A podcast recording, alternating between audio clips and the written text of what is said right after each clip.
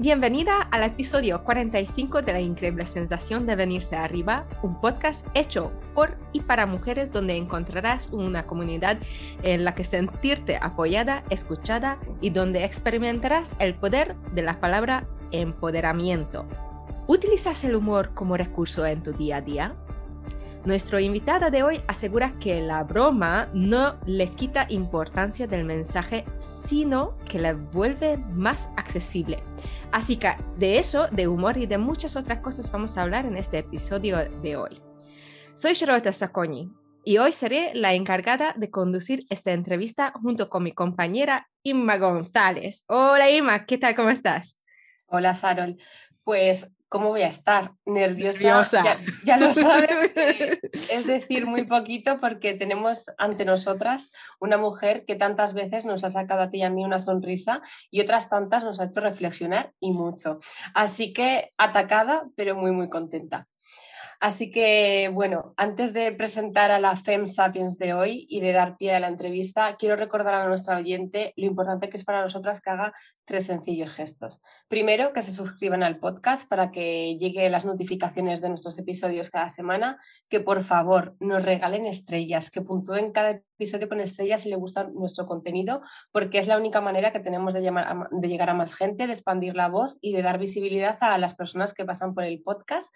Y como tercera cosa y por última, que, se suscriban a nuestra newsletter, eh, formando parte de, si se suscriban a nuestra newsletter, van a formar parte de la comunidad de la increíble sensación podrán, mm, les llegarán las notificaciones cada miércoles de los episodios y sobre todo cada fin de mes compartiremos con, con esta persona ese contenido VIP que nos regalan nuestras entrevistadas. Así que eso es lo que les tenía que recordar antes de comenzar. Pues gracias, Ima. Y ahora, pausa y todo el mundo, por favor, que como lo había dicho Ima, que, que haga todas estas acciones porque es súper importante de que podamos llegar y traer estos contenidos tan interesantes y maravillosos lo que vamos a compartir hoy, porque ahora sí vamos a empezar. Eh, y aunque Ima acaba de dejaros estas pistas sobre nuestra invitada de hoy, hemos de darle la bienvenida que se merece madrileña de 27 años, música de profesión y residente en Barcelona. Elena Sotoca es la creadora de Femme Sapiens, una cuenta de Instagram en lo que divulga historia de arte y feminismo valiéndose del humor. Desde hace poco tiene su propia podcast en Podimo, La Maja se suda, un podcast que quiere desmontar el discurso oficial de la historia del arte y con el que aprenderás, reirás, rajarás junto con unas invitadas de lujo. Desde la increíble sensación estamos seguras de que todas aquellas mujeres que pasarán desaparecidas durante siglos agradecerán a Elena su labor en la era de inmediatez y las redes sociales. Así que, tambores Elena Sotoca de Fan Sapiens, gracias por eh, venirte muy arriba con nosotras. Ay, gracias a vosotras, chicas, qué ilusión. Eh, una cosa, que ya tengo 28, ¿eh? Ah, pues. Mira, no, no, te quitamos años, por favor. No, no, te quitamos años. Mira, yo estaría súper feliz si, si, si, siguen diciéndome que tengo 31, ¿eh? totalmente, totalmente. Muchísimas gracias por invitarme, chicas, de verdad. Gracias por, por venir. Así que mm, vamos a por ello. ¿Quién es Elena Sotoca y cuál es tu increíble historia? Bueno, em, Elena Sotoca es una chica de Madrid em, que estudió música, que luego hizo un máster gestión cultural y que luego se metió de lleno en la historia del arte con mucho amor, aunque siempre yo había ejercido siempre de músico, yo había tocado en una orquesta de, de ópera. Y, y nada, eh, no tiene ninguna increíble historia, si te digo la verdad. Eh, no tiene ninguna increíble historia. Eh, muy, sobre todo ahora, últimamente, Elena es una persona que busca la tranquilidad. O sea, mi increíble historia es la de mm, que nada sea demasiado increíble, sino tirando hacia lo relajado, si puede ser. Facilitarme la vida em, mm, sin sobresaltos, si se puede hacer un viaje se hace y si no, pues no se hace, con mi niño, con mi chico, con mis amigas y fuera. O sea, nada demasiado rimbombante, por favor. Bueno, pues Elena, déjame decirte que para nosotras eso también es increíble, sí. porque que una mujer sepa, una mujer, una persona, cualquier persona sepa que con eso, con la tranquilidad, su vida está llena, y está satisfecha, eso es, increíble. Y, más con, con, el mundo de que estamos, por favor, de tener, poder lograr a tener tranquilidad, yo creo que es lo más. yo no lo, he logrado, ¿eh? Yo no lo he logrado, yo estoy, estoy en ello. Estoy Estás en ello. Digo, cada día digo, Elena, para, para, descansa, descansa, descansa. Pero siempre, no, todavía estamos en ello, pero ese es el objetivo, ese es el objetivo para lograr mi increíble historia. Claro, y disfrutarlo poco a poco. Bueno, pues cuéntanos, Elena, ¿de dónde nace esa idea de unir eh, la historia del arte con el humor y feminismo y cómo nace FemSapiens, ¿no? que es tu proyecto personal? Bueno, FemSapiens eh, nació de una manera que no tiene absolutamente nada que ver con lo que es a día de hoy. Fem Sapiens nace, mira, yo en esa época estaba, estaba tocando en el Gran Teatro del Liceu de Barcelona, en la Ópera de Barcelona, en la orquesta. Eh, entonces yo tenía ya mi trabajo, que no era fijo, pero sí que más o menos iba haciendo. Eh, entonces yo a nivel laboral ya estaba cubierta, digamos, y tenía mucha ilusión por hacer algo eh, respecto a arte y feminismo. Entonces yo abrí una revista en Internet una revista en la que participaban un montón de tías escribiendo artículos, etc.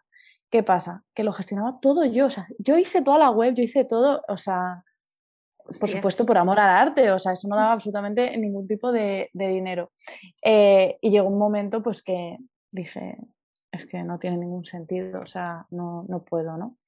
Eh, pero yo, pues junto con la revista había abierto este Instagram y empezó de una manera muy diferente, un poco pues para anunciar los artículos que se iban subiendo a la revista y tal, pero de repente un día subí un meme, además creo que era con una escultura, y funcionó súper bien, súper bien. Y claro, de repente eh, se me encendió la bombillita. Dije, si es que yo lo que quiero es hacer memes. Y empecé, pues empecé a investigar, investigar, investigar y me di cuenta de todo el potencial que tenía este tema. Y luego, por otro lado, también pues a veces me pongo serio. A veces. y nos entretienes, ¿no? Sí, porque yo creo que para nosotras es, la base de tu, de tu perfil de Instagram. Bueno, dejando de lado el entretenimiento y la diversión, que son dos herramientas muy poderosas, ¿no? Decíamos en, en nuestros días, que creo que tu trabajo es fundamental, tanto en el formato magazine como lo hacías en esa revista, como también en las redes sociales. Y creo que es fundamental porque hoy en día tenemos más acceso a la información que nunca.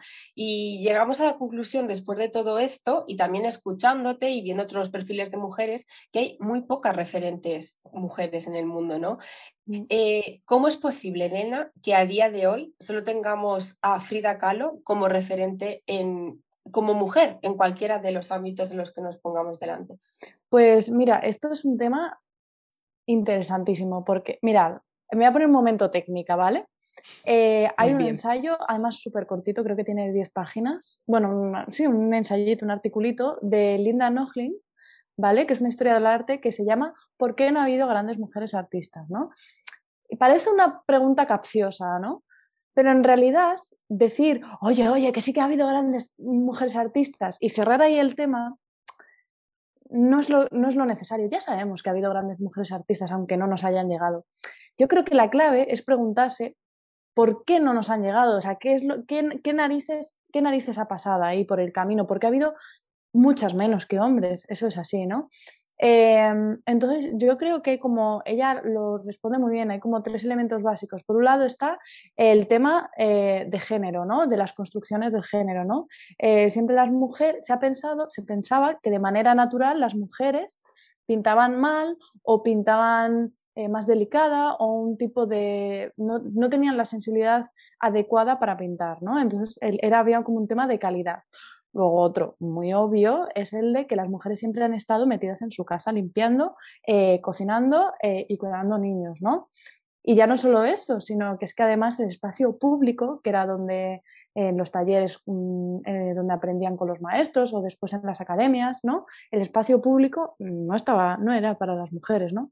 Y ya finalmente, como colofón a todo esto, está como el mito del genio, del artista genio, ¿no? Eh, las mujeres siempre, si es que han pintado, eran amateurs o aficionadas, salvo dos elegidas, y si eras hombre, entonces ya sí que tenías acceso a la figura de genio, ¿no? Yo creo que va un poco por ahí, es como una construcción que es todo un, hilo del que tirar, en realidad es, todo, es toda la misma cosa, que es el sistema patriarcal, pero todos, pero todos son como una serie de pasitos que nos han llevado aquí, que es que conocemos menos porque hay menos, y luego aparte porque las pocas que ha habido pues se han invisibilizado.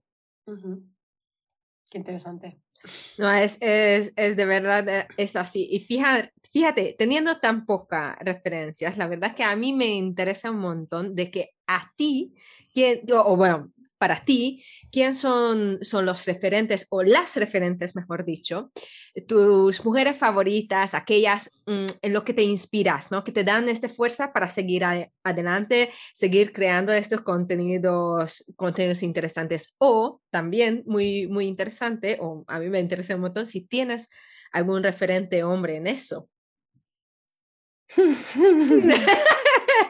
Eh, vale, eh, mira, si yo, si yo pienso en, las artistas, eh, es como que me vienen a la cabeza eh, las... Porque hay una cosa que ha pasado también mucho con las artistas, es que las que han pasado a la historia han pasado más por, su historia personal que por su obra, ¿no? Y, eso me da mucha rabia, ¿no? yo qué sé, pienso, por ejemplo, una artista que, de la que me flipa y que es increíble, es Artemisia Gentileschi, ¿no? Y eh, de esta artista, lo primero que, o sea, si tú buscas una biografía suya, tú buscas un artículo suyo, tú buscas todo, todo siempre gira en torno a que ella sufrió una violación y a partir de ahí se articula todo el discurso sobre ella, ¿vale? Eh, siempre va en torno a los dramas de su vida y ella fue mucho más que eso, eso sucedió, pero fue mucho más que eso, ella fue una gran pintora, ¿no? Em, también pasa, por ejemplo, con Camille Claudel, ¿no? Cada vez que se habla de ella, eh, todo gira en torno a su relación tormentosa con Rodin, etcétera, pero joder, vamos a mirar su obra, ¿no? Entonces, por eso creo que es importante, ¿no? Vamos a dejar de hablar de esto y vamos a analizar su técnica, vamos a, vamos a analizar eh, cómo, cómo articula los temas, cómo se basa en la mitología, cómo le da la vuelta a todo para adaptarlo a la realidad, a, la actualidad, a su actualidad, a su vida, ¿no? Bueno, como se hace con los artistas tíos. ¿No? Un poco, en plan, vamos a hablar de su obra, ¿no? Como yo venía aquí a hablar de mi libro, pues exactamente eso, ¿no? Em, yo, creo que, yo creo que eso es para mí lo que me da fuerzas, en plan, vamos a hablar de lo que hicieron estas tías y no de lo que les pasó en su vida, ¿no? Y cómo lo hicieron también sin ser reconocidas en ese momento, porque podían haber tirado la toalla y decir, pues esto no va para mí, me quedo en casa relegada, y sin embargo siguieron adelante.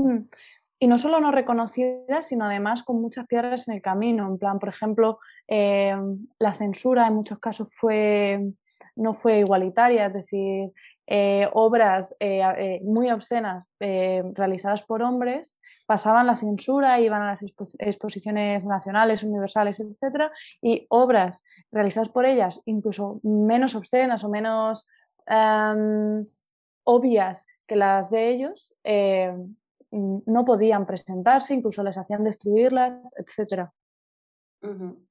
Y Elena, nosotras ya sabemos que utilizas los cuadros de arte como tu lienzo, ¿no? Como tu medio de expresión. Las imágenes que publicas siempre, o más o menos la, mayoría de esas imágenes que publicas en tu perfil de Instagram, representan a mujeres de época con un canon de belleza muy diferente al que estamos acostumbradas o muy alejado a lo que nos están vendiendo. Mm. ¿Es para ti el canon de belleza. Y bueno, y también si crees que el canon de belleza y el pensamiento de la sociedad actual en la que vivimos van de la mano.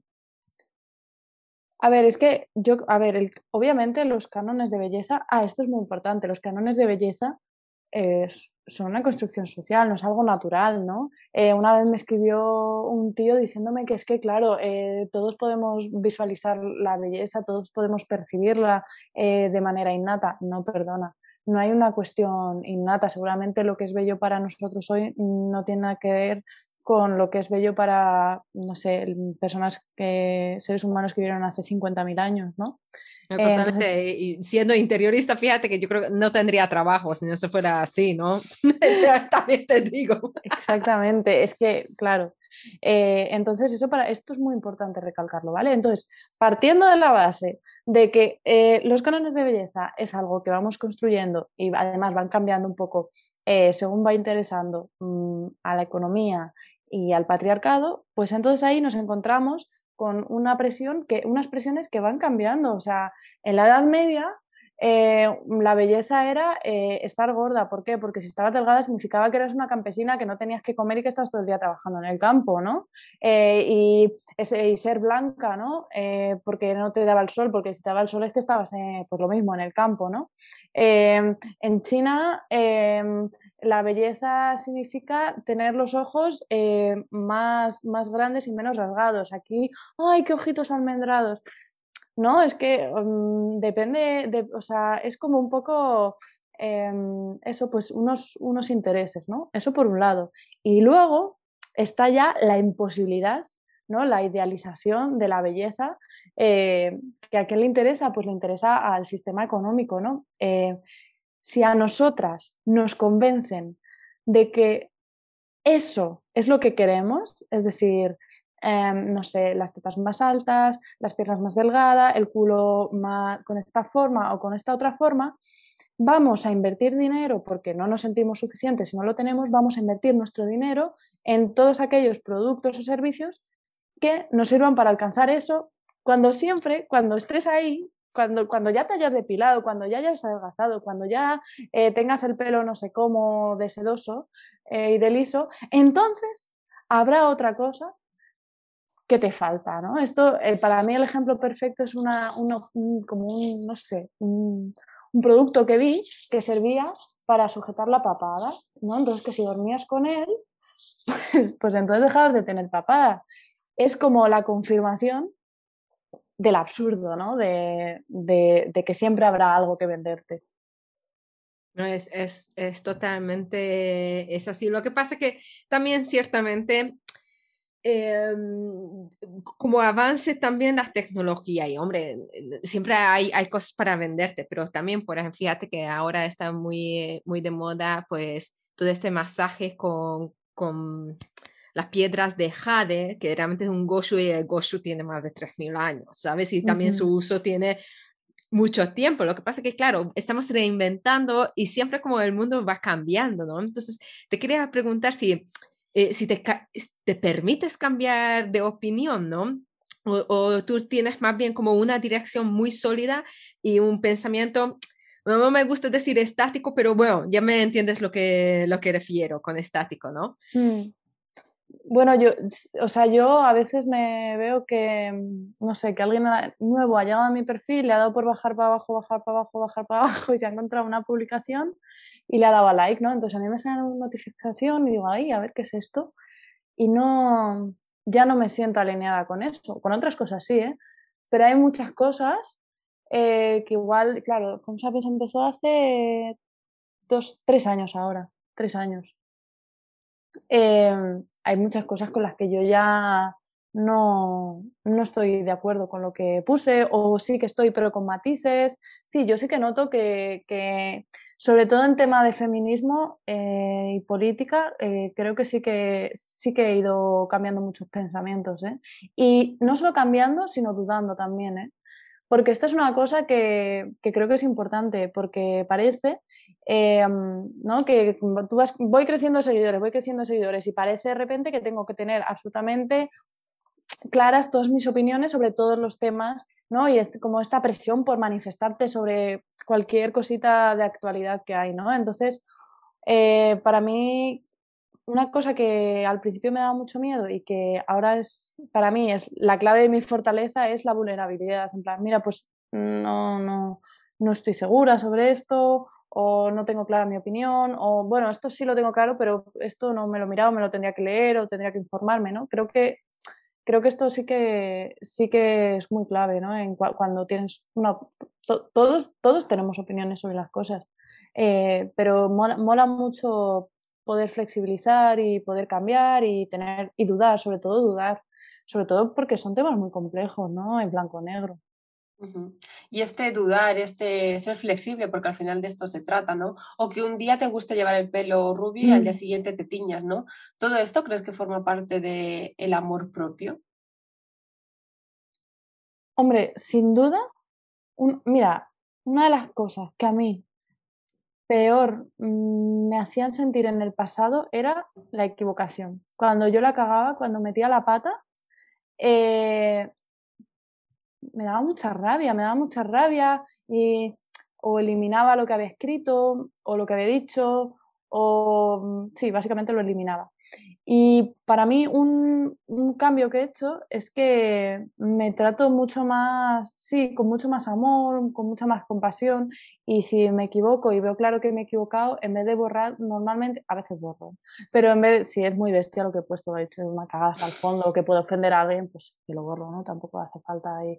Pero bueno, si no es algo muy, muy fuerte o lo que sea, eh, suelo, suelo eh, corregirme en vez de borrar esto que había dicho, esto está mal. Está mal. Esto está mal. ¿Sabes?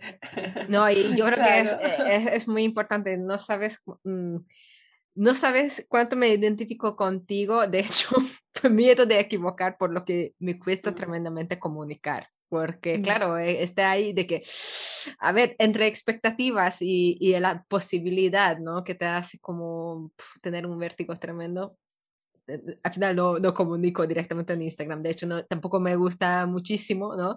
Eh, a pesar de que al, principio, ¿no? Eh, con el interiorismo sí, sí, que se podría comunicar mucho porque son principalmente imágenes, pero yo no me siento muy cómoda en Instagram, no como tú, por lo menos, porque parece que tú vives como en el pez en el agua, ¿no? Que esta red es completamente tu, tu, casa. No, no, para nada. Para nada me siento mira, pez en el agua. Fíjate que, que yo creo que con Inma pensamos de que no, sí, para sí. nada, que sentimos de que, Dios santo, me encantaría tener esta creatividad, ¿no?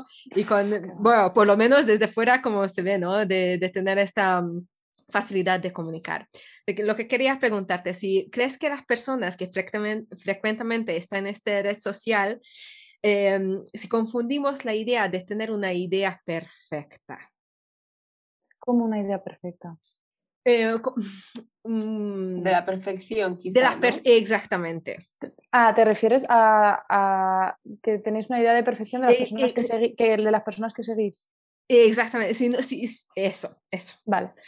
Sí, o sea, ya me, me, pasa a mí. O sea, yo las personas que sigo, o sea, y que me mola mucho lo que sea, me creo que, me creo que lo tienen todo, todo solucionado, ¿no? Toda la vida solucionado. Supongo que hay algunas que sí, pero también sé que hay muchas que no. De hecho, una de las cosas que a mí me ha pasado en este camino, que al fin y al cabo, mm, aunque no ha sido una explosión de, en un mes, pero han sido tres años, que no es que...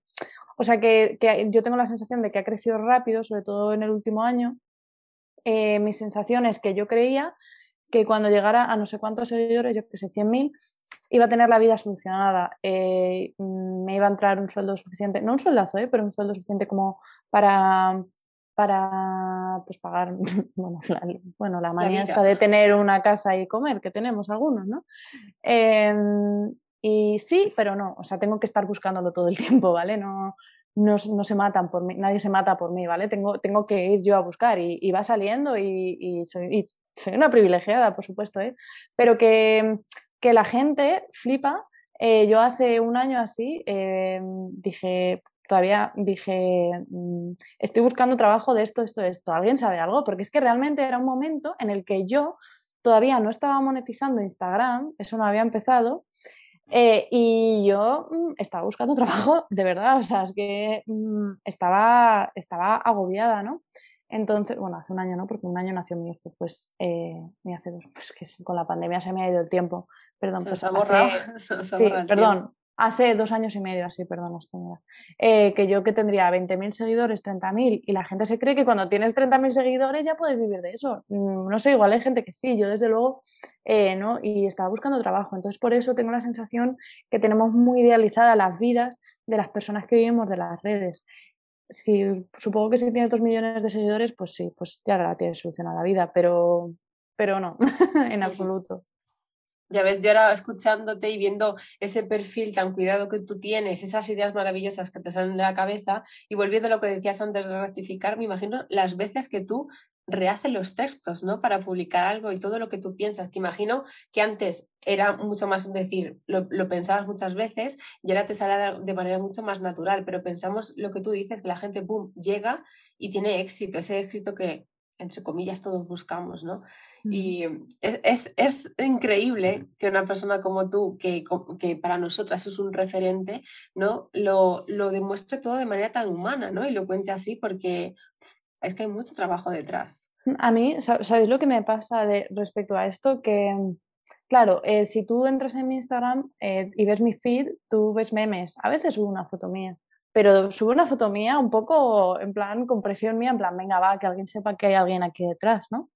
Y luego en historias hablo poco, escribo mucho, pero hablo poco porque me, me da palo, no sé, me da, me da cosa. Por eso me, me, reía antes cuando me decías, es que estás como pez en el agua en Instagram y yo no me siento así para nada, ¿no? Veo con la gente cómo se pone delante de la cámara y lo bien que habla, que digo, qué cabrona, tío, qué bien lo hace.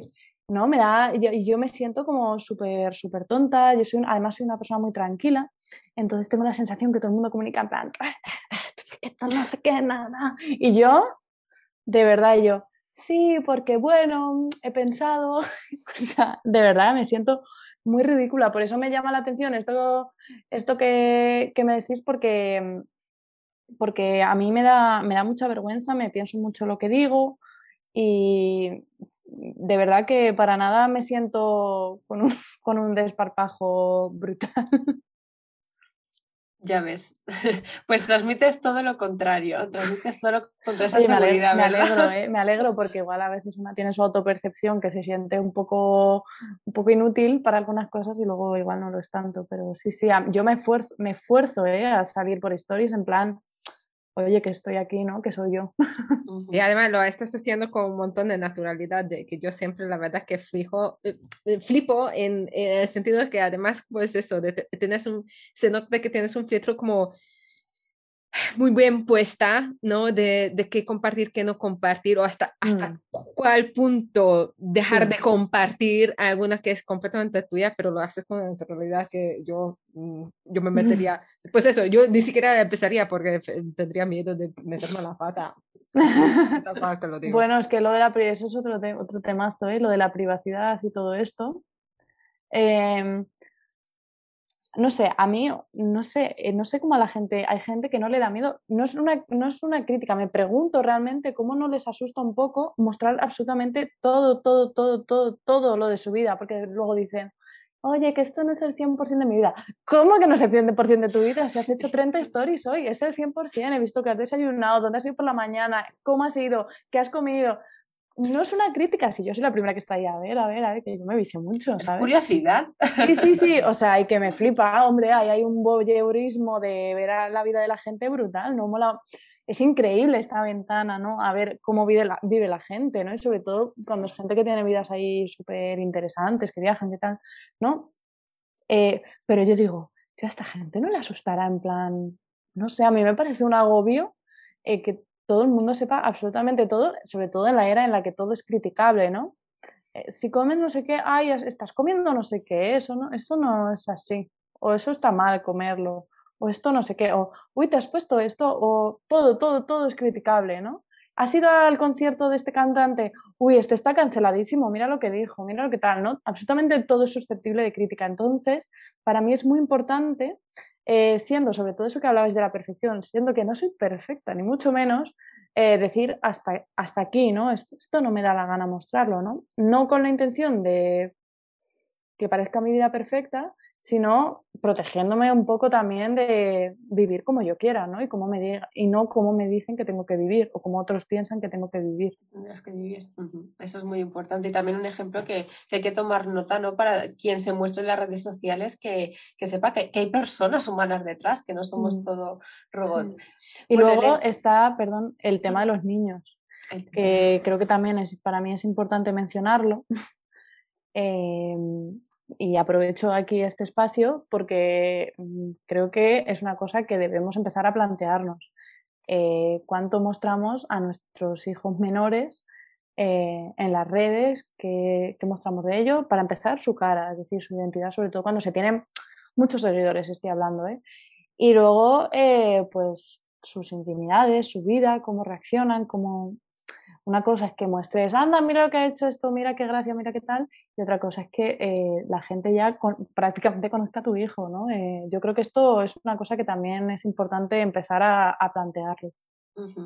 totalmente, ahí, ahí donde iba un poquito ¿no? mi, mi comentario de, de saber hasta qué punto compartir las cosas, ¿no? Porque es, es es, es, una asignatura muy complicada, la verdad. Sí. Y pendiente. Bueno, tú como madre también tienes un discurso de decir, y algo que defender, una idea que defender. ¿Te has pensado alguna vez un mañana que podría pensar tu hijo, no? Si tú lo muestras en redes sociales. Es que yo creo que hoy no nos planteamos eso, lo damos como de manera muy natural. Claro, o sea, yo creo que ha llegado tan rápido esto de Instagram, de las redes sociales, que no nos hemos parado a ver, a, a ver esto, ¿no? O sea, es un poco, para mí es un poco distópico ya, ¿no? O sea, eh, que yo pueda saber absolutamente todo. Es que he visto mm, fotos de, de madres, o bueno, es que padres no, porque casi no sigo a, hombres, la verdad, pero de madres eh, enseñando la caca que ha hecho su hijo, en plan, jajaja, ja, ja, mira qué pedazo de caca que ha hecho mi hijo. Eh, no sé, es una, es una cosa muy íntima del niño, no sé, es que es necesario. Puedo entender que relativizan y qué tal, pero de verdad es necesario. O cuando están en la playa en pelotas y le tapan el culo con un este, pero ¿por qué hay que enseñar esta, esta, esta intimidad ¿no? de, de, los niños? O están en la bañera, o, o no sé. creo, que, creo que hay que mirarlo bien porque, porque dentro de unos años creo que nos vamos a echar las manos a la cabeza realmente con esto, por no hablar de que habrá muchos niños denunciando a sus padres, o sea, eso seguro. Que eso puede ser otro problema. Bueno, pues vamos a cambiar un poco, Elena, el tercio, si te parece, y vamos a hablar de lo que a ti te gusta, ¿no? Que ya lo hemos mencionado al principio con esa pregunta retórica que hemos hecho. ¿Qué es para ti el humor? ¿no? ¿Cómo tratamos todos estos temas sociales, feminismo, política que nos invaden y cómo hacerlo en clave de humor para que, como tú bien dices, nos entre mejor el mensaje en la cabeza? Sí, bueno, hay una cosa que a, que a, mí me gusta mucho, que es que si tú coges un, un periódico o una publicación de izquierdas y una, un periódico o publicación de derecha, normalmente el humor de izquierda no sé por qué tiene, tiene más gracia, o por lo menos eh, a mí me hace, más, me hace más gracia. Tengo la sensación que en general se puede, desde la, desde la visión progresista, feminista, etcétera, se puede hacer muchas más bromas y, cuela, y como que se cuela mucho mejor el, el humor, ¿vale? Y luego para mí es lo que decís al principio, para, para mí el humor es una manera de llegar, básicamente, eh, de hacer que el discurso feminista, que en realidad lo que hay detrás es una cosa muy jodida y muy dura, ¿no? Eh, no sé, están matando a las mujeres, un, detalle, ¿no? Por ejemplo, nos están violando, no podemos llegar a casas tranquilas, eh, no sé, una serie de problemáticas que en realidad son muy dolorosas eh, creo que eh, el humor eh, no es que les quite importancia, sino que ayudan a, llegar mejor. Eso, eso es la teoría. Luego la práctica es que tengo un 97% de seguidoras.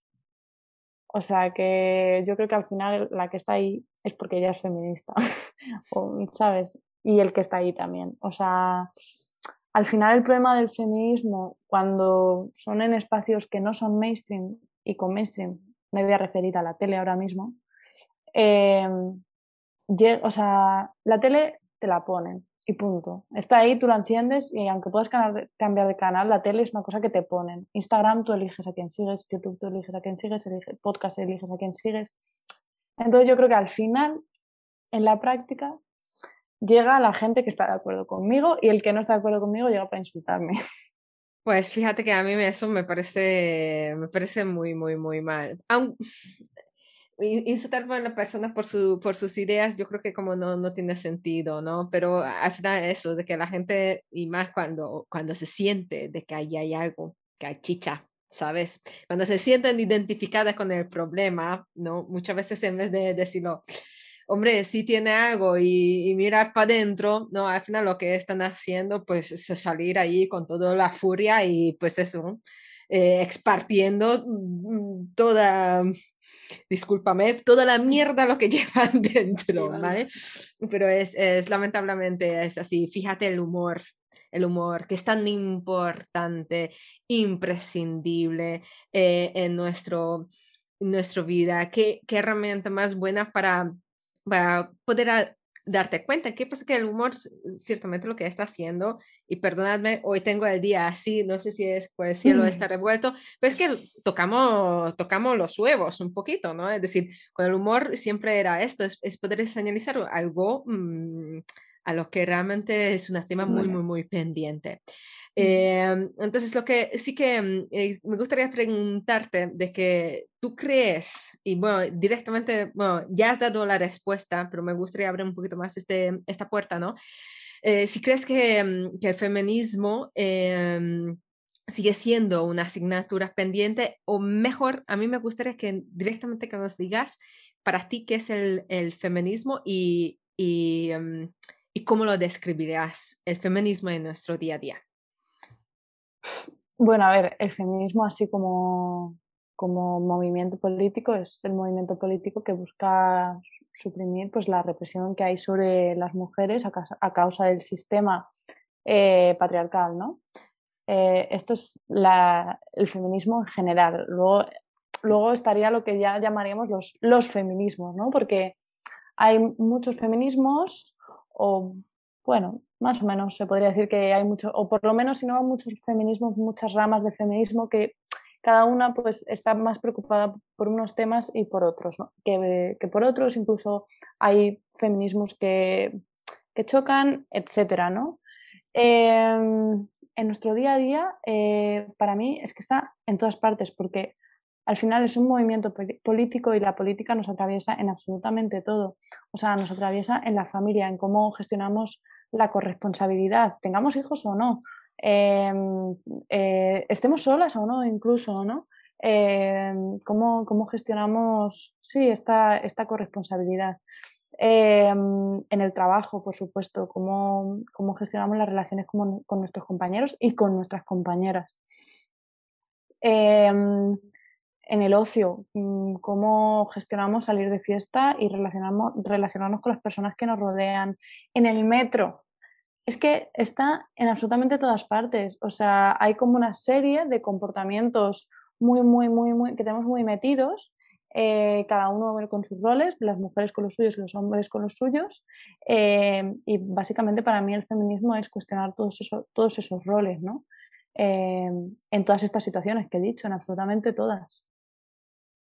Sí, sí, así es. Es que muchas veces, mm, como bien dijiste, es que que hay muchas mujeres que realmente son machistas y, realmente mm, no, no, dejan y no, no, entienden, pero igualmente de parte del hombre piensa una forma distinta, tienen un acercamiento distinto, ¿no? Y mm, aunque creo que sé que lo, lo, que vas a decir, pero me gustaría preguntarte si bajo de tu punto de vista, eh, ¿puede ser un hombre feminista y em, qué es lo que se realmente puede impedir un hombre eh, para ser feminista? Mira, eh, bueno, esto es un temazo. Em, esto es un temazo. Mira, yo, ves, cuando yo llegué a FemSapiens, a mí me parecía evidente que los hombres podían ser feministas. Me parecía algo absolutamente evidente, teniendo en cuenta que el feminismo es la igualdad, ¿no? Pues me parecía absolutamente evidente. Pero parece ser que eh, pues eso, hay partes del feminismo que consideran que no vale, porque como mm, privilegiado en muchas cosas respecto a las mujeres, eh, pues hay muchas problemáticas que no puedes ver o que, con las que, mm, que no puedes sentir, no puedes empatizar, etc. Entonces, eh, muchos feminismos a los hombres que yo consideraría feministas, pues les dan el título de aliado. Bueno, para mí el otro día me quedé muy a gusto porque estaba leyendo un libro de Marta Sanz que se llama Monstruos y Centauras y la verdad es que me quedé tan a gusto porque ella es una, una, feminista a la que admiro mogollón y decía, yo seré de la vieja escuela, pero para mí los hombres sí que pueden ser feministas. Pues mira, yo honestamente para mí también. Lo que pasa es que hay que serlo, o sea, hay que serlo de verdad, no vale decirlo, ¿vale? No vale, no vale solo decir, con decir soy feminista mm, o pintarse las uñas, no vale, ¿vale? Hay que responsabilizarse. Eso es fundamental. ¿Y por dónde se empieza, Elena? Antes lo han nombrado un poquito, pero ¿por dónde podemos empezar a educar en el feminismo, en las escuelas, en los medios de comunicación? La familia es un pilar fundamental, imagino. ¿Qué falta? ¿Qué nos falta para que, para que dentro de cinco años o diez años no sigamos haciéndonos estas preguntas, mm. que ya no deberían de existir? Bueno, a ver, yo creo que hay, hay muchas cosas. O sea, yo una de las cosas que a mí eh, que me llamaba la atención era que hace unos cuantos 8M ¿no? se hablaba de que había que proteger a, las mujeres por la noche, que había que enseñar a las niñas a protegerse, todo el tema de la mm, autodefensa, etcétera, ¿no? Y yo pensaba, bueno, vale, sí, pero sobre todo habrá que educar a los mm, chicos a, que, a, que no, a que no cometan acciones machistas, sean de menor o de mayor envergadura, ¿no? Entonces, sobre todo desde que nació mi hijo, yo es una cosa que me tiene bastante, eh, no sé si preocupada, pero que me obsesiona bastante, ¿no? Porque eh, tengo mucho miedo a que mm, de alguna manera eh, yo esté cayendo también en la perpetuación de la misma historia. ¿no? ¿Qué nos falta? Pues yo creo que una cosa clave es lo que hablaba antes de la corresponsabilidad. Yo creo que en las familias, en el momento, los niños que han vivido la corresponsabilidad, que realmente han visto cómo las tareas, eh, los cuidados, etcétera, estaban repartidos, yo creo que eso se nota mucho de adultos, ¿no? En cómo, en cómo lo gestionan. O sea, al final es un poco esto, la, ellos crecen y aprenden con la, con la imitación, ¿no? Pero es una pregunta que me pillas un montón porque, porque no, es que no, no, sabría, yo creo que la cuestión es dar ejemplos, sobre todo si pensamos en los niños.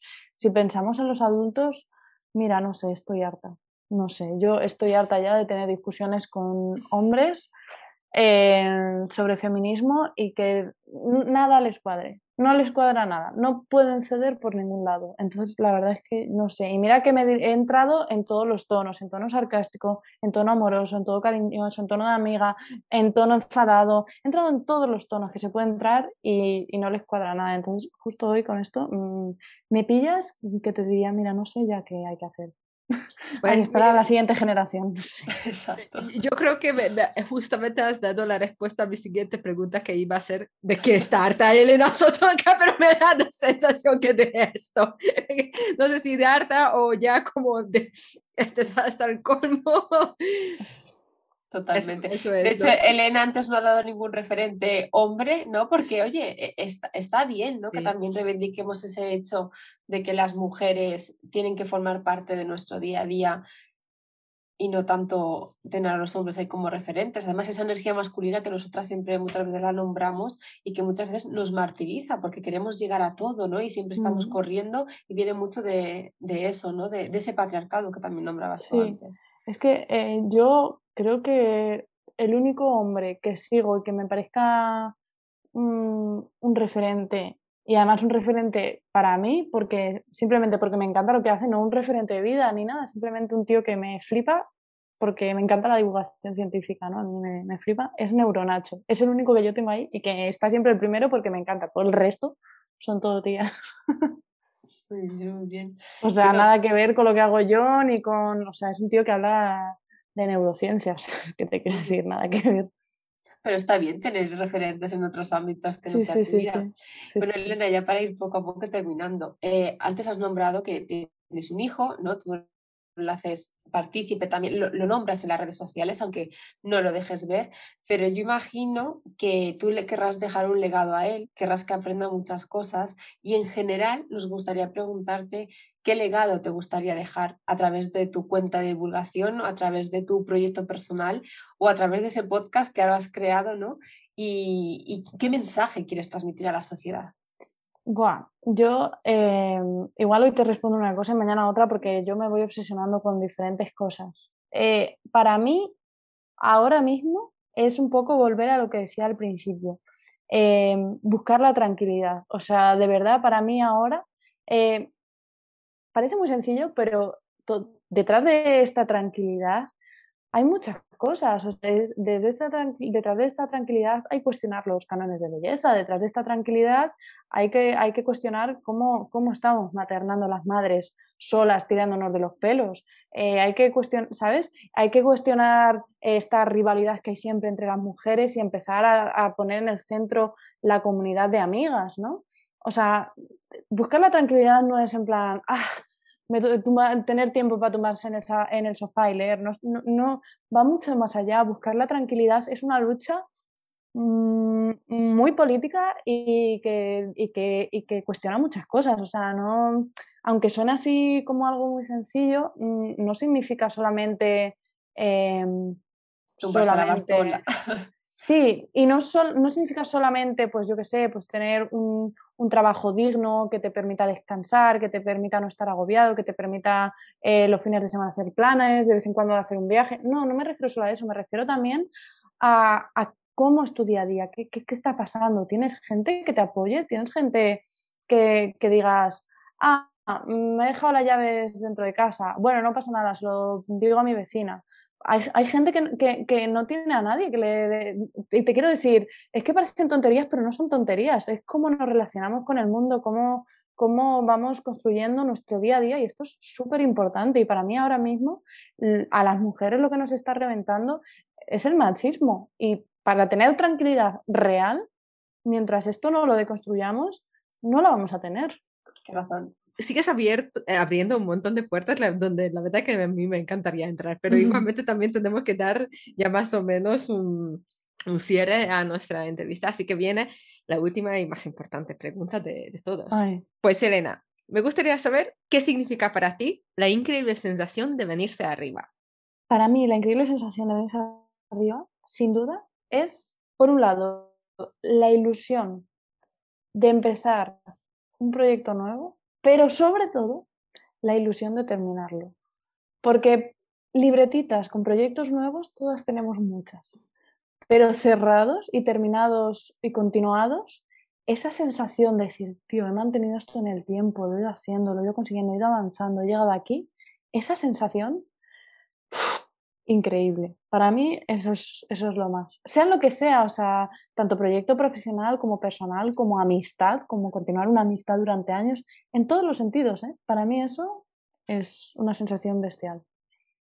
Qué bonito, pues yo creo que como equipo nos da un chute de energía. sí, sí, sí, mira, ahora quiero terminar proyectos también, ¿sabes? no, pero mira, por ejemplo, vosotras, este podcast eh, tiene 45 episodios, es este, ¿no? Eh, me ha parecido escuchar. Ostras, pues tiene 45 episodios, además hecho entre amigas, que, que dependéis unas de las otras, que os tenéis que organizar, que os tenéis que tal. Hostia, pues a mí eso me parece un subidón, ¿no? Me parece en plan, esto empezó como una idea hace tiempo y mira dónde estamos, tío, y lo hemos seguido y hemos estado luchando, hemos organizado, hemos hecho las reuniones, hemos hecho los guiones, hemos... Hostia, em, a mí eso me parece un subidón, ¿sabes? Sí, sí, la verdad que lo es, la, la, verdad que es, y por eso estamos, y, pues eso, nuestro nombre, ¿no? Como dice, nomen est omen, totalmente, así es, así es, así es, Elena. Bueno, em, ya lamentablemente tenemos que ir terminando, bueno, ya tenemos que cerrar, lo siento, a todo el mundo, que creo que todo el mundo le gustaría escuchar más de, de Elena. Em, quiero agradecerte en mi nombre y, de todas de la increíble, ¿no? Eh, que hoy estás aquí con nosotras y compartes tus ideas, eh, tus pensamientos. Eh, antes de despedirnos, Elena, me gustaría que compartas con las personas que nos escuchan, quien quizás no te conozca, dónde encontrarte y mm, cómo pueden poner en contacto contigo. Bueno, yo estoy en Instagram, soy arroba feme con M's, femme.sapiens. Em, y luego, si me quieren contactar, eh, lo mejor es al mail, que es hola.femsapiens todo seguido, arroba gmail.com. Ahí seguro que me encuentras, dándole, o dándole al donde pone correo en Instagram, pues ahí. Genial, muy, muy, muy bien. Muchísimas gracias, Elena, y también a, ti, Inma, que me has ayudado a conducir a esta entrevista tan, tan interesante. Nada, Salorta, como siempre, y Elena, gracias, gracias, gracias. Ha sido un, un sueño cumplido, podemos decir tú y yo, Salorta. Totalmente, totalmente, así es, así es. Un, sueño compartida y, y, ahora cumplida, ¿no? Ahí con la increíble sensación de, de poder terminarlo. Y bueno, igualmente me gustaría agradecer a ti que nos escuchas. Te esperamos el miércoles que viene con el episodio 46 y la entrevista que hemos preparado con Mamen Villalba. Eh, de Blanco Russo. estilista de marca y fundadora de comunidades de mujeres sobresalientes, una profesional que dedica su tiempo a mujeres líderes que quieren crecer en su negocio. No te lo pierdas.